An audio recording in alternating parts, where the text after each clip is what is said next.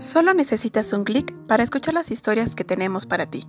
Cultura en un clic y su contagio literario te acercarán a un sinfín de relatos, que sin salir de casa te llevarán por un viaje de palabras y letras. Juntos hacemos clic. La catarata. Al bebé, pequeño, frágil, su cabeza todavía desnuda, lo tienen ya sobre la pila.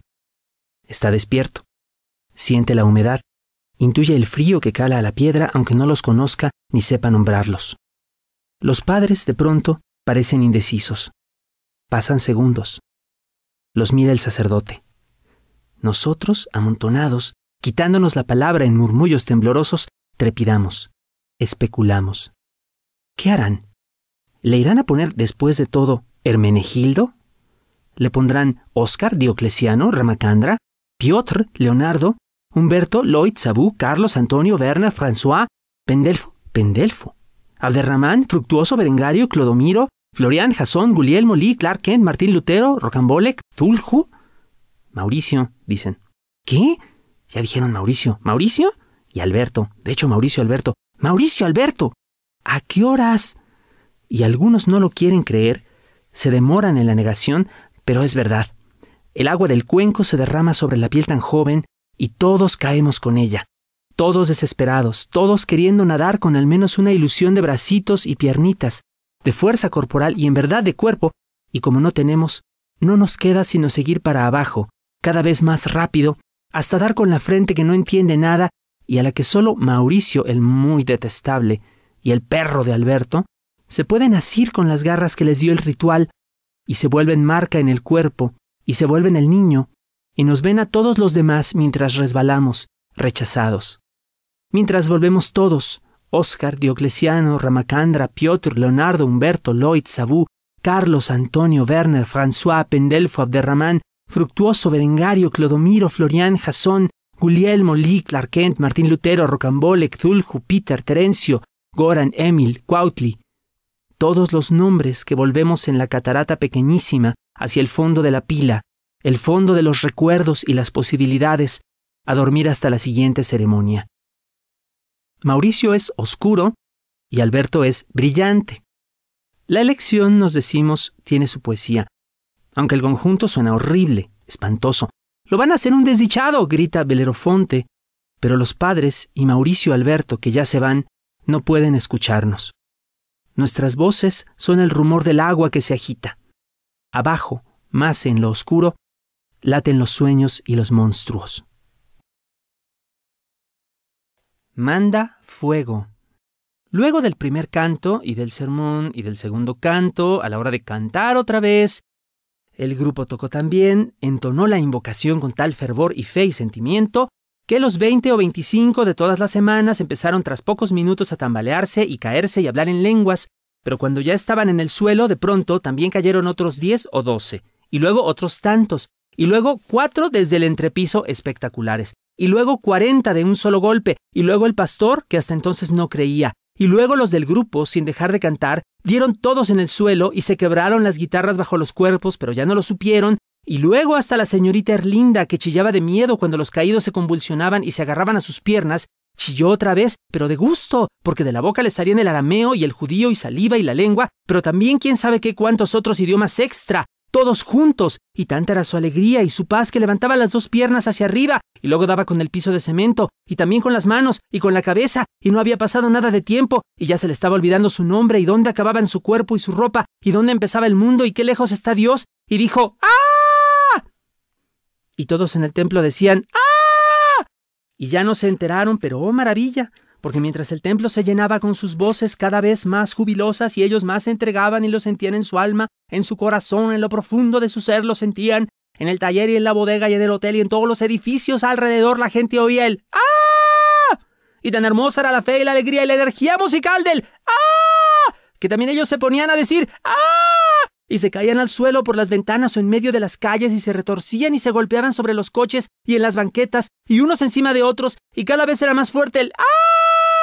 Y se extendía en todas direcciones y se escuchaba cada vez más fuerte y después de un rato la gente lo podía ver, además de oír, y desde muy lejos, como una ola de carne palpitante y serena y dulce que hacía ¡Ah! y estaba feliz, feliz, feliz, feliz, feliz, porque Dios es grande, Dios llega hasta el mundo y hace milagros y de pronto tenían miedo los que veían, pero en cuanto le llegaba la fe, en cuanto le llegaba la palabra, en cuanto le llegaba el testimonio y el ¡ah!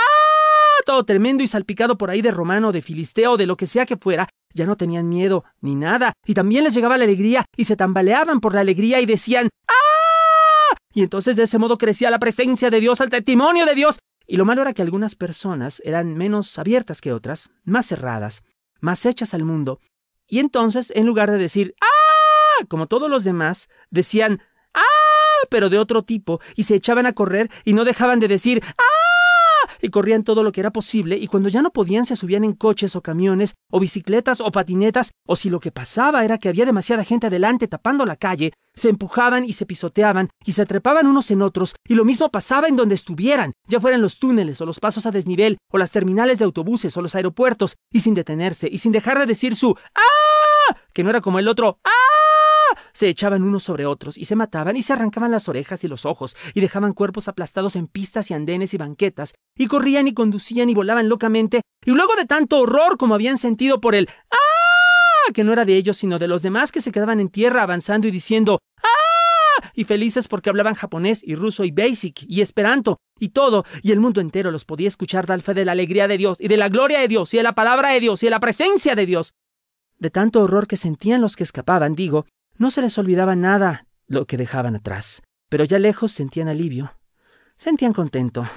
Paraban de sufrir y daban gracias, y hasta empezaban a cantar y a gritar ¡Ay! Sobre un mapa se podrían trazar sus rutas reguedos de chispas como avanzada de la explosión, rayos de una misma rueda grande, grandísima. ¡Oh, qué grande, qué grande es el Señor! Haces de luz abriéndose cual flores, una sola flor de la paz y la felicidad. Amén. Manda fuego el libro y el cuento provienen de un chiste que se cuenta en las iglesias metodistas.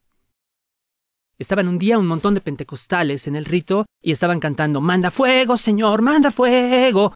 Y estaban cantando Manda fuego, Señor, manda fuego. Y en ese momento cae un rayo en el templo, se empieza a incendiar y todos cambian la canción. Era broma, Señor, era broma. La partida. Una madre vio morir a su pequeño hijo en aquel temblor espantoso el que destruyó la ciudad de Apa, pero no pudo resignarse a su muerte y rogó a los dioses que se lo devolvieran. Los dioses, compadecidos, no dejaron que el alma del pequeño entrase en el otro mundo y la devolvieron a su cuerpo. Pero ya saben cómo son los dioses. El cuerpo no dejó de estar muerto, no se aliviaron sus múltiples heridas, así que el corazón de la madre pasó de la dicha de tener a su hijo, de no haberlo perdido, al horror de ver sufrir a la pobre criatura, prisionera de su carne lastimada. Y luego vino el asco, sí el asco, porque el niño comenzó a pudrirse, y los gusanos lo devoraban, y gritaba llamando a la muerte, pero, como he dicho, ya estaba muerto. La madre, enloquecida, lo apuñaló una vez, dos, tres, muchas. Luego lo apedreó, lo envenenó, lo estranguló, pero el niño solo gritaba, solo sufría. Al fin ella lo tomó entre sus brazos, piel rasgada, huesos rotos, sangre negra, y lo arrojó a las llamas de una hoguera. Y el desdichado ardió, y fue humo y ceniza, y el viento lo dispersó y lo confundió con el aire, y entonces la madre se consoló bien o mal. Pero no debió hacerlo, porque en esos restos impalpables estaba aún el alma doliente, y esa alma sigue hoy en el mundo, dispersa pero viva, como lo sabe todo aquel que respira, que abre la boca y siente de pronto la tristeza. Mesa con mar. El día que su papá llevó la mesa, Raquel se quedó muy sorprendida. ¿De dónde la sacaste? preguntó. ¿Qué cosa? La mesa, papá, ¿de dónde la sacaste? ¿Cómo que de dónde, Kika? Pues de la mueblería. A Raquel le decían Kika. No, en serio, papá, ¿de dónde? insistió Raquel, y a su papá se le hizo muy extraño, pero Raquel, pensaba, era una niña a la que no debía tomarse muy en serio. Él simplemente sonrió y se fue de allí, y como la mamá de Raquel estaba de visita con la vecina, tampoco se enteró de nada. Es decir, Raquel se quedó sola en el comedor, ante la mesa, que también venía con seis sillas nuevas, pero esas no tenían nada de especial. Lo que era especial, nos diría Raquel ahora, es que había un mar en la mesa, y nos estaría diciendo la verdad. La parte de arriba de la mesa, donde su mamá pondría los platos de la comida y ella su cuaderno para hacer la tarea, no estaba hecha de madera o de vidrio, sino de agua. Ella se acercó y puso un dedo en su superficie, llena de olas pequeñitas y azules. Se sentía mojada, nos diría. Acercándose un poco más, pudo escuchar el sonido. Es decir, el de las olas, el del viento, y también había gaviotitas chiquitititas que volaban y hacían así como las gaviotas de verdad. Pero lo mejor era el barquito. Tenía una vela blanca y avanzaba despacio sobre el agua. Raquel se quedó un largo rato mirándolo. Iba quizás a diez centímetros por hora. Cuando llegó al centro de la mesa, el marinero que lo guiaba echó un ancla al agua y el barco se detuvo. ¡Oye! lo escuchó gritar. Llevaba un hermoso uniforme, pero su voz, como todo lo demás, era tan diminuta que casi no existía. Oye. Tú eres la niña, la que se llama Kika. No me llamo Kika, me llamo Raquel, dijo Raquel. Ah, no importa, no importa, gritó el marinero. Oye, puedes ayudarme. Se lo pediría a alguien más, pero es que solo los niños pueden verme. ¿Qué? Es cierto. De hecho, los adultos no ven ni el mar ni nada. Tu papá, por ejemplo, cree que la mesa es de pura madera. Ahora, Raquel podría decirnos, esa era la explicación de lo de mi papá. Pero yo la verdad no entiendo. ¿Por qué todas las cosas mágicas son así? ¿De veras toda la gente mayor es tonta? ¿O mala? ¿O el chiste es aprovecharse de los niños? Pero en el momento no se le ocurrió y solo dijo, ¿Qué quieres? ¿Podrías? gritó el marinero, darme un poco de impulso. Voy como a diez centímetros por hora, no voy a llegar nunca. Dicho y hecho.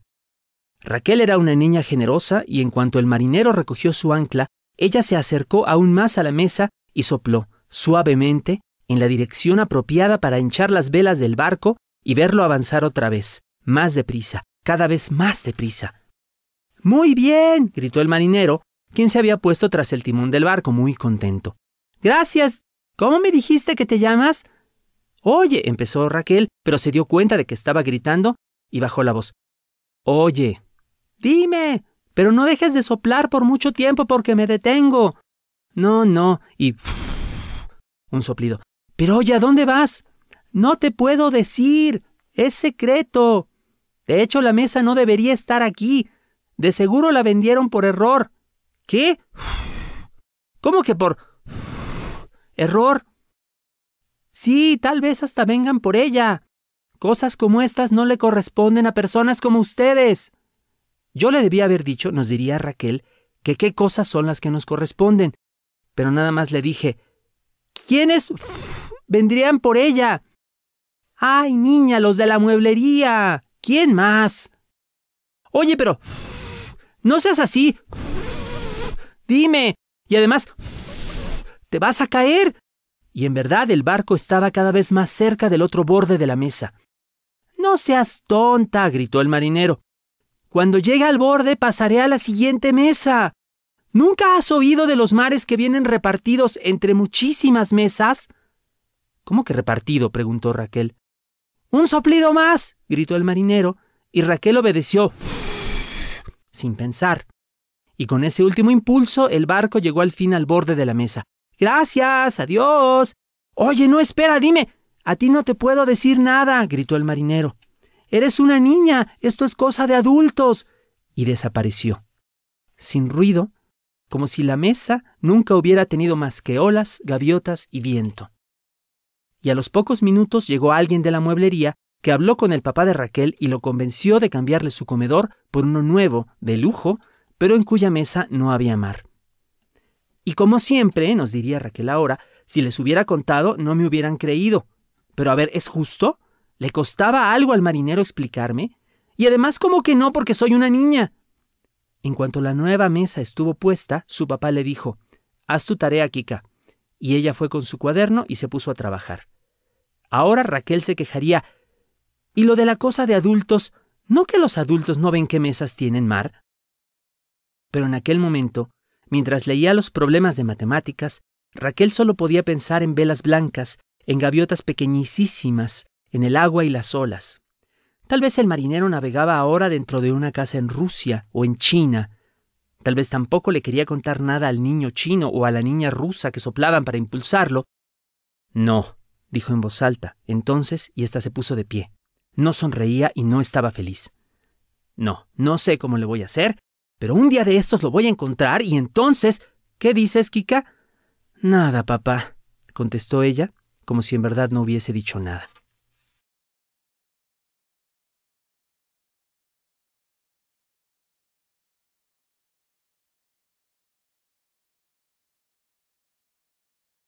Álbum. La cara de su madre.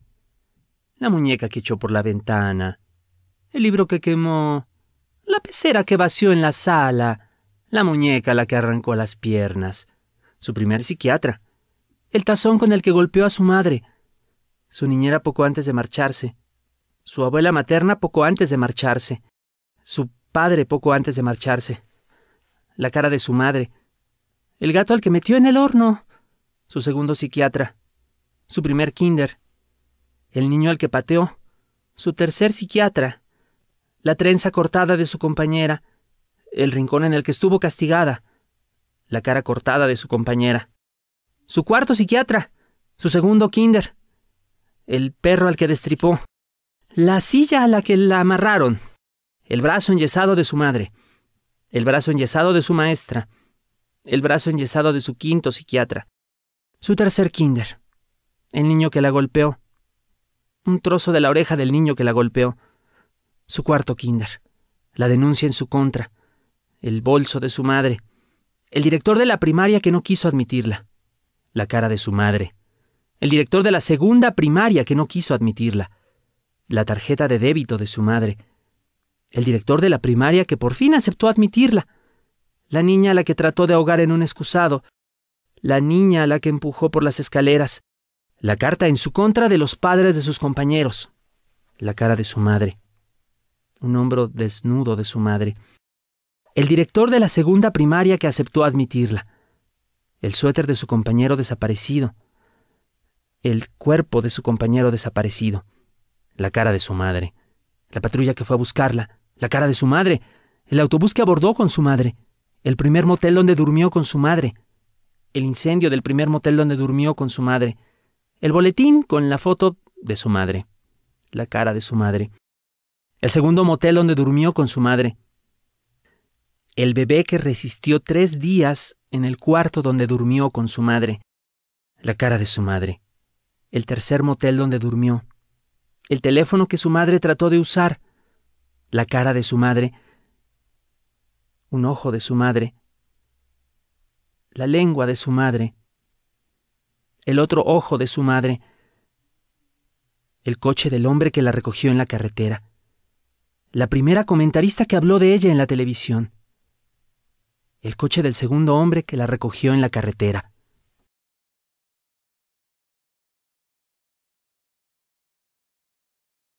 Se ha perdido una niña. Cuando la hija de mi hermana cumplió 13 años, en 1998, yo olvidé comprarle un regalo. Peor aún me acordé de la fiesta una hora antes de que empezara.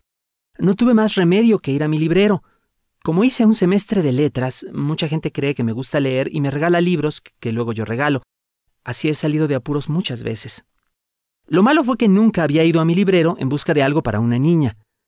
Tuve que buscar durante otra hora y por un rato pensé que tendría que elegir entre un juego engargolado de fotocopias de La muerte de Superman, en inglés, un manual de autoconstrucción y La isla de los perros de Miguel Alemán Velasco.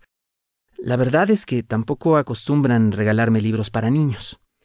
Entonces, en el estante más bajo del librero, detrás de los dos tomos que me quedaban del diccionario enciclopédico Espasa, encontré otro libro de color rosa mexicano, con una flor y una niña con alas en la portada, Así fue como Ilse, la hija de mi hermana, recibió un ejemplar nuevecito, o casi, de Se ha perdido una niña, escrito por una tal Galina de Miquina y publicado en español en 1982 por la editorial Progreso de la URSS.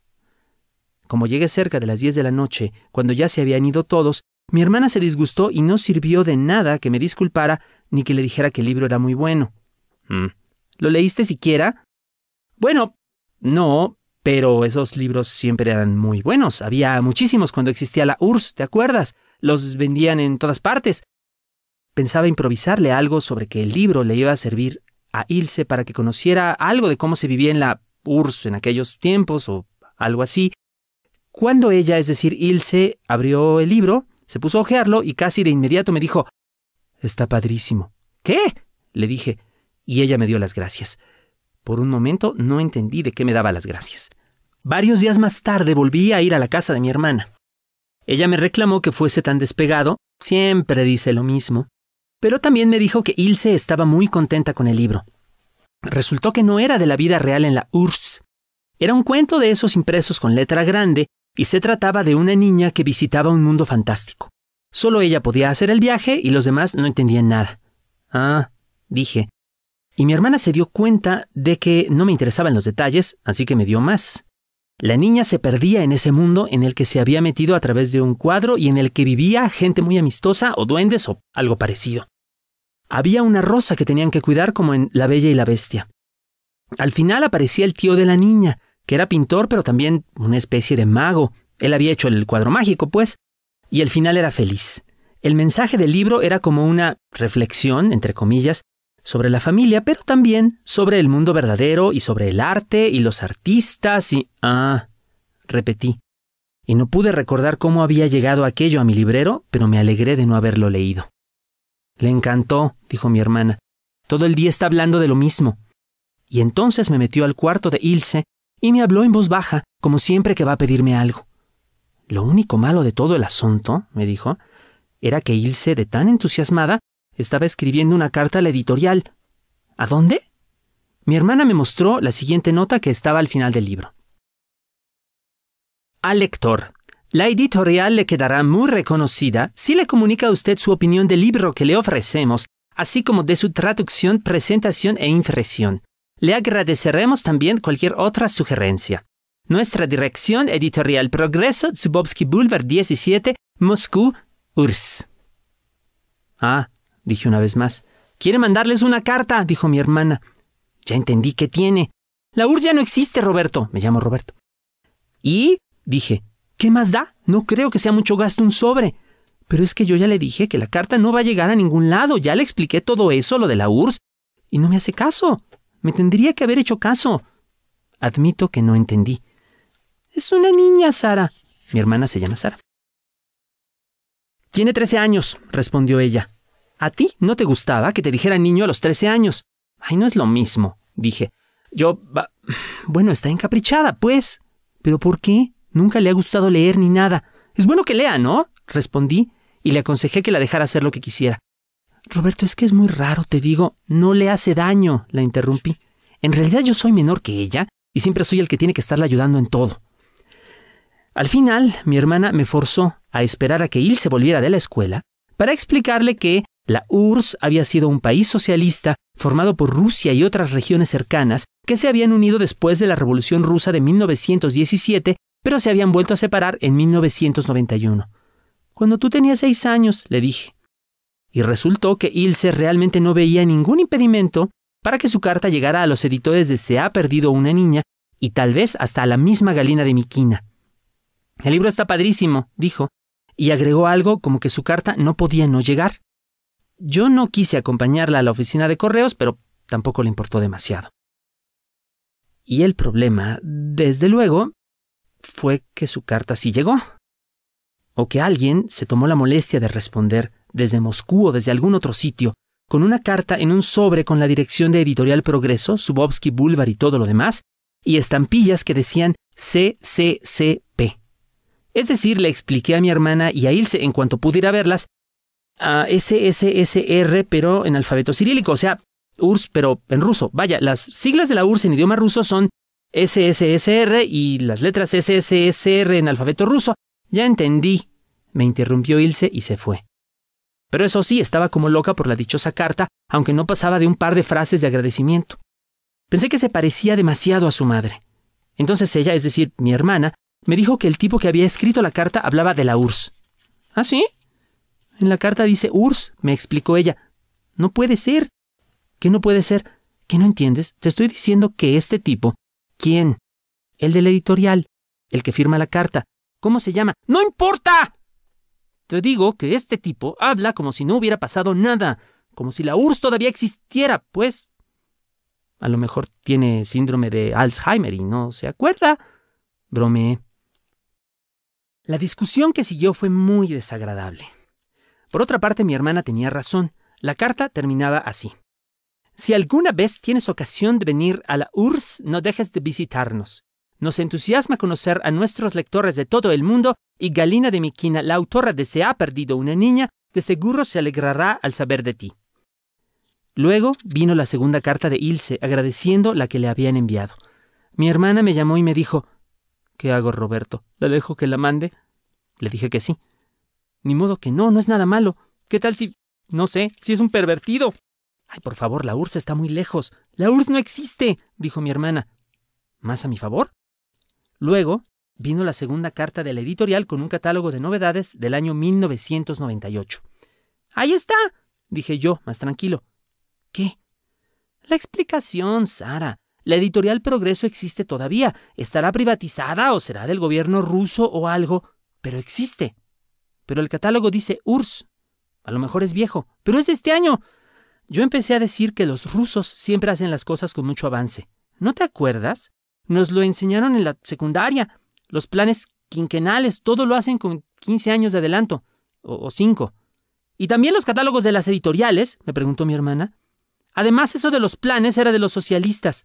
¿No tendrán todavía eso en Rusia? Pero le hubieran puesto, no sé, algo, una etiqueta para tapar el URSS y poner Rusia. Ay, no sé, no han de tener dinero para eso. En serio, Sara. Si lo hicieron por adelantado, mira, Ahorita Rusia está arruinada, es como aquí, está llena de narcos, de políticos corruptos. Luego, Il se quiso encargar por correo otro libro de Galina de Miquina que estaba en el catálogo, titulado La historia del señor Pez, pero como mi hermana estaba muy nerviosa por todo el asunto, le dijo que no. Y se armó una de esas escenas horribles.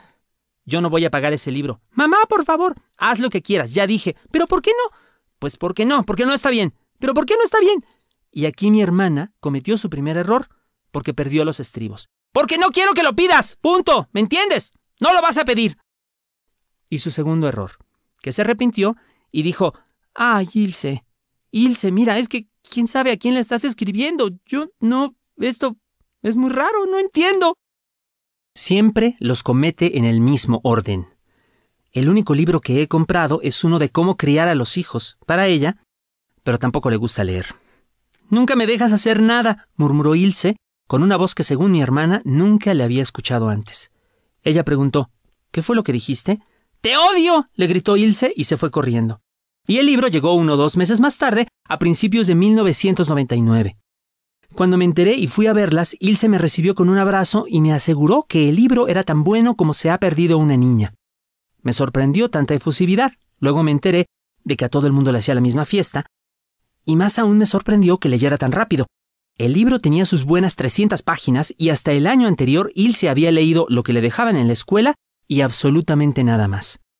Por su parte, mi hermana seguía yendo a su trabajo, haciendo la comida, lo de todos los días, pero estaba mal, deprimida. Estaba engordando, tenía ojeras, todo el cuadro, siempre le pasa lo mismo. Así que la seguí por la casa, ese es otro síntoma. Se pone a limpiar todo como loca, una y otra vez, hasta que la acorralé. A ver, Sara, ya, ¿qué tienes? Es que no entiendo, me contestó. Ilse, Ilse ya no es una niña, Sara. Es que no es posible, Roberto. ¿Qué no es posible?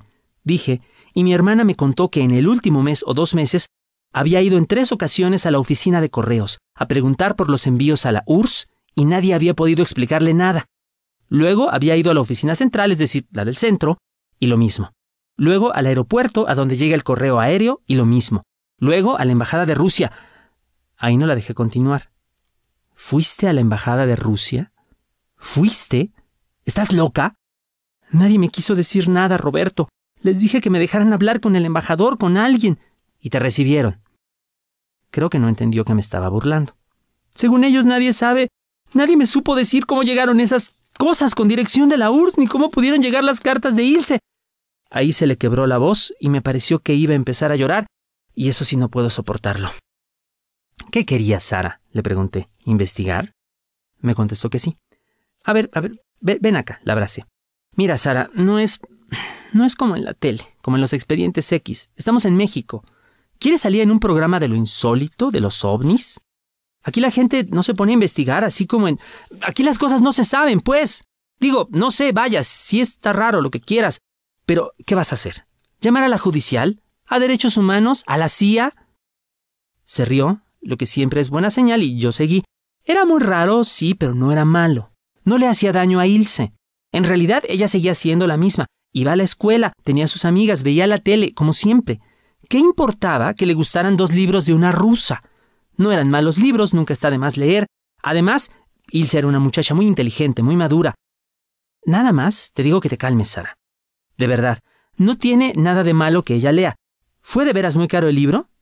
No, ¿verdad? Entonces, no puedes estar así toda la vida. Y para terminar, le dije que qué más podía pasar. Al día siguiente llegó la carta en la que la embajada de la URSS, enterada de la correspondencia entre Ilse y la editorial Progreso, ofrecía a mi sobrina una convocatoria llegada de la URSS, la de un concurso para ganar un viaje de tres meses a la URSS para dos personas escribiendo en dos cuartillas o menos las razones por las que le gustaría hacerlo, es decir, viajar a la URSS. ¿Ya viste, mamá? le dijo Ilse muy emocionada a mi hermana. Sí, respondió ella y me llamó para pedirme que fuera otra vez. Me disgusté, aunque en realidad no tenía gran cosa que hacer, y fui uno o dos días más tarde. Y me arrepentí al verla. Sara, ¿qué te pasó? Se me escapó. Estaba sentada en el suelo del cuarto, con la cara roja y abotagada, y una botella vacía al lado. Me tranquilicé al notar que la botella era de cooler, y más cuando supe que Ilse estaba en la escuela, y volví a sentirme explotado cuando mi hermana me confesó con ese tono de voz que usa cuando quiere hablar muy en serio que era una persona insegura. Y lo de siempre, que Fernando, el padre de Ilse, la había dejado muy lastimada, que había quedado embarazada a los 19, que le había costado mucho trabajo dejar la universidad, casarse, criar a su hija sola. Porque el otro, así dijo, la había dejado como a los seis meses de embarazo, es decir, dos de matrimonio. No he madurado, Robert. Le puse Ilse a Ilse por por la de las Flans. Y era cierto, es decir, le había puesto así por la cantante de un grupo de aquel entonces que ya ni existía y que ahora se dedicaba, es decir, la cantante, a anunciar refrigeradores o una cosa así. Pero comenzó a llorar y no fui capaz de decir nada. La abracé y traté de consolarla. Al menos no le pusiste Ivón como la otra del grupo, la loca. Esta vez no se rió. Además, bueno, no tiene nada de malo. ¿Que se llame Ilse? No, que concurse, Sara. Digo, ¿qué tal si no gana? ¿Y si sí? ¿Qué tal si se quiere ir? Pues... Lo pensé un momento. Oye, Sara, el viaje no es para dos personas. Ella me contestó que sí, pero que le daba miedo la KGB. ¿No te acuerdas de todas las cosas horribles que hacía la KGB? Ay, eso lo leíste en selecciones. Tú eras el que estaba suscrito. La suscripción me la dio mi papá, le recordé. Cambiamos de tema bruscamente cuando mi hermana comenzó a llorar de nuevo. Una vez más me dijo no saber qué hacer y que todo aquello era muy raro. Peor aún, Ilse estaba redactando sus dos cuartillas o menos. Bueno, le dije, ¿qué hacemos? ¿La llevamos con un psiquiatra para que la convenza de no entrar al concurso? No, si no está loca. Entonces, ¿qué hacemos? Seguíamos discutiendo cuando Ilse llegó de la escuela, fue a su cuarto, regresó a toda prisa, apenas nos dio tiempo de esconder la botella bajo la cama de mi hermana, y nos leyó sus cuartillas. Las hice en un receso, nos dijo, y yo no le creí, pero no dije nada. En todo caso, lo que había escrito estaba muy bien y se lo dijimos. ¿De veras? Claro que sí, le aseguré. Muy, muy bien. Ya ves que tu tío estudió letras. Además de allá de... de, de allá, son muchos escritores famosos, dije yo. Eh, Pushkin, Dostoyevsky, uh, Isaac Asimov. Si gano, ¿me acompañas, mamá? Además del viaje van a dar un curso de ruso y un paseo por la editorial Progreso, y oír eso no me gustó nada, porque sí había estado pensando en acompañarla yo. Pero claro, ella era su madre. Por otro lado, era de las primeras veces que se hablaban sin disgusto desde... bueno, desde su disgusto. Tienes que ir, Sara, le dije como si todo el tiempo hubiera pensado que ella debía ir. Además, siempre estaban las enormes probabilidades en contra de que Ilse ganara. Ah, cuando Ilse ganó el concurso y le llegó la felicitación y una invitación a la embajada de la URSS, creímos que todo se resolvería o hicimos lo posible por convencernos. A fin de cuentas, nosotros sabíamos dónde estaba la embajada de la URSS, o dónde había estado porque lo que ahora estaba allí era la embajada de Rusia y la dirección, quiero decir en la invitación, era la misma. Vamos y aclaramos todo, le dije a mi hermana. A lo mejor, a lo mejor, no sé, ¿Tienen el servicio de contestar las cartas mandadas a la URSS? Sí, ¿verdad? Por si alguien no se ha enterado. ¿Y qué tal si de veras alguien no se ha enterado? ¿Mm? Aparte de los de Editorial Progreso, mi hermana se estaba burlando, por supuesto. Así discutimos durante todo el viaje y de hecho seguíamos discutiendo cuando llegamos a la embajada. Entonces los de la puerta no dejaron entrar a mi hermana porque la reconocieron. No quiero ni pensar en el escándalo que debe haber armado. Y yo les discutí tanto para que la dejaran entrar que él se tuvo que ir sola. De todos modos, una hora más tarde estábamos los tres de vuelta en casa de mi hermana e Ilse, sana y salva, feliz, tenía una libreta de cheques de viajero y dos boletos de viaje redondo por Aeroflot. ¿Todavía existe Aeroflot? me preguntó mi hermana y su voz me alarmó. Sí, Sara, eso sí, Aeroflot todavía existe, le contesté. ¿Seguro? Le sugerí que interrogáramos, no usé esa palabra, por supuesto, a Ilse. Nunca lo hubiera hecho. No solo estaba sana y salva, sin heridas de ninguna especie, sin ningún signo de tortura física ni psicológica, sino que tomó a mal nuestra preocupación. Ya no soy una niña, dijo. Ya lo sabemos, mi vida, le contestó mi hermana. Pero es que nos preocupas, agregué, nos preocupa que hayas ido sola. La discusión, como era de esperar, se desvió a la forma en la que Ilse resentía tanto celo. Casi una hora nos pasamos en eso y nunca llegamos a saber qué había ocurrido en la embajada. Entre ese día y el de la salida, me la pasé pensando, tratando de recordar de dónde había salido mi copia de Se ha perdido una niña. Y nada. Además de que no me regalan libros para niños, a mi papá de verdad le caía mal la URSS. Otra vez me puse a revisar y el único libro en mi librero que mencionaba al país era uno de discursos de Richard Nixon que nunca me he atrevido a darle a nadie. Por eso, cuando llegué a casa de mi hermana para llevarlas al aeropuerto y vi que Ilse estaba sentada en un sillón y releyendo su libro, Primero se me ocurrió que a lo mejor era un gran libro y que había hecho muy mal en no leerlo jamás, pero luego ya no pude aguantar y dije, Ilse. ¿Qué? respondió ella sin mirarme. Ya le hablaba bien y todo a mi hermana, claro, pero a fin de cuentas yo no era más que su tío. Este, Ilse, oye, una cosa, dime, ¿por qué te gusta tanto ese libro? Tú me lo regalaste, ¿no lo has leído?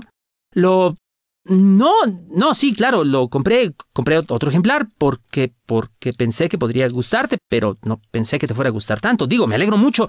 Vaya, ya, ya sabes lo que siempre decimos tu mamá y yo sobre que hay que leer, pero es que se hartó, tuvo piedad de mí. Es que está padrísimo, dijo. Eso de que te metes como en un cuadro y te vas a otro mundo, está padrísimo.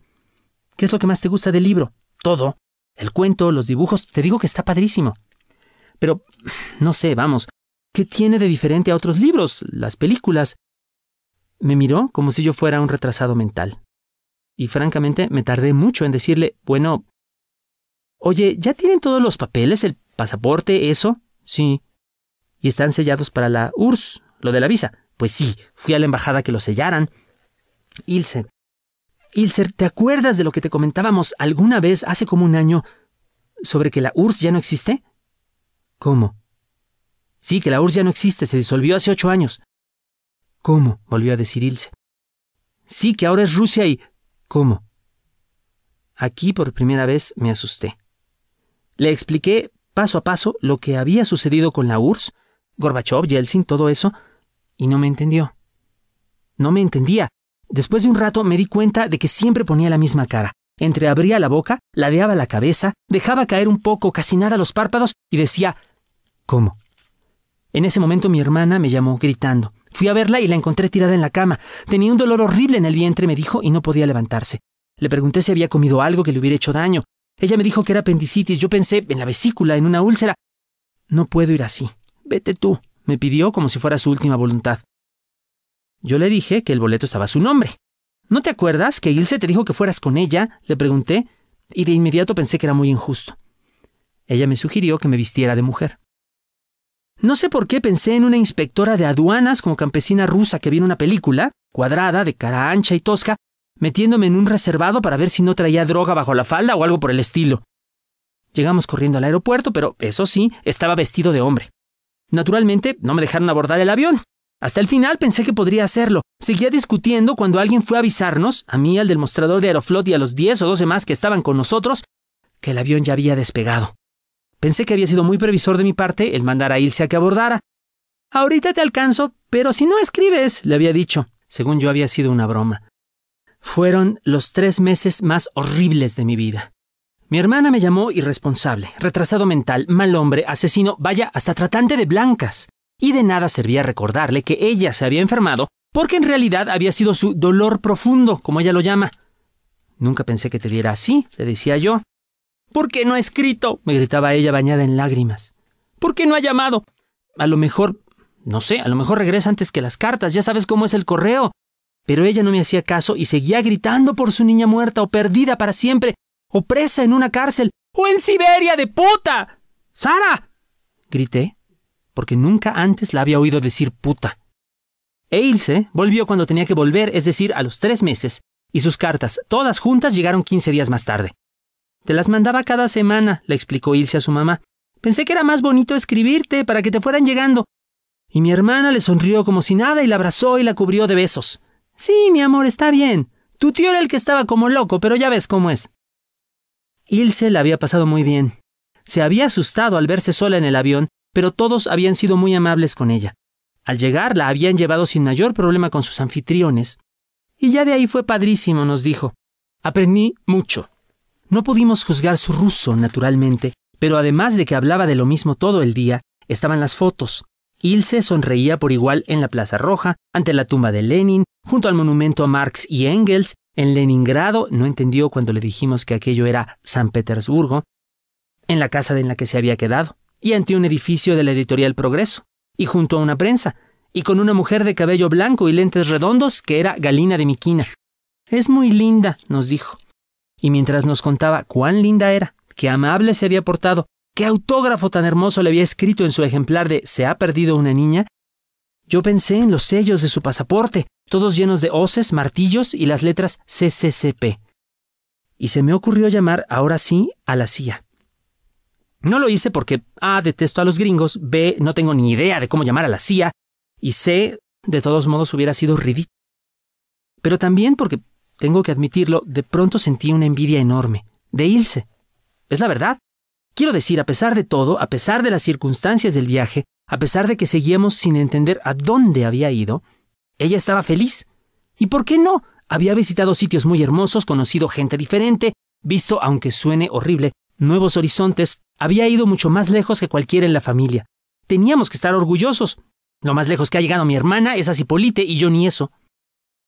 En los años siguientes vi que ella, mi hermana, se sentía como yo, porque dejamos de hablar del asunto y preferimos no inquietarnos por los hermosos viajes subsecuentes, las nuevas fotos, el cada vez mejor ruso hasta donde podíamos apreciarlo de Ilse, o su beca para la preparatoria, o su beca para la universidad, o su novio Piotr Nikolayevich Ternovsky, de Leningrado, no San Petersburgo, al que conoció en 2004, o su último viaje en 2007 y su vuelta a México que se retrasaba y se retrasaba o su llamada una noche para anunciarnos que estaba muy enamorada y que se iban a casar.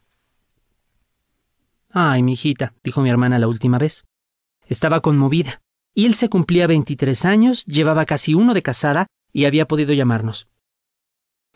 se llama, o por lo menos escribe, cada tres meses más o menos. Tenemos su teléfono, por supuesto, pero cuando llamamos nunca está o las líneas se cruzan y la llamada acaba quién sabe dónde.